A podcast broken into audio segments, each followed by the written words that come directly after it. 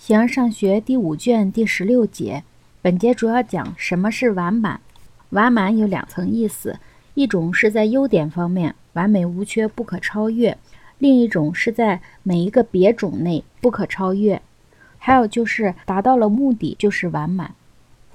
形而上学第五卷第十六节，完满的一个意思是在它之外找不到任何一个部分。例如，每一个事物的完满时间，就是在它之外找不到某种作为其部分的时间。再从德性和特长来说，完满就是在同一种内不可超越的。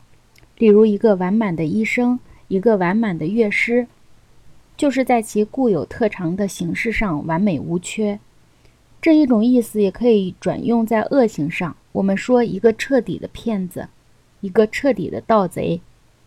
因为这样的缘故，我们也说这些人善，例如善于盗窃，善于行骗。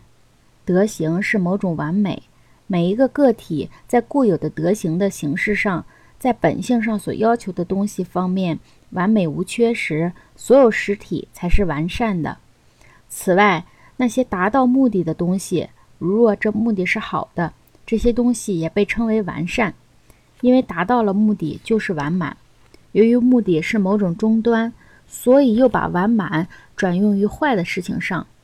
倘若毁坏无疑，坏事做绝，至以尽矣的程度，我们就说彻底毁坏了，彻底毁灭了。从而死亡转移，也就是目的，两者都是终点。目的也就是所要达到的终点。就自身而言的完满，有以上诸种意义。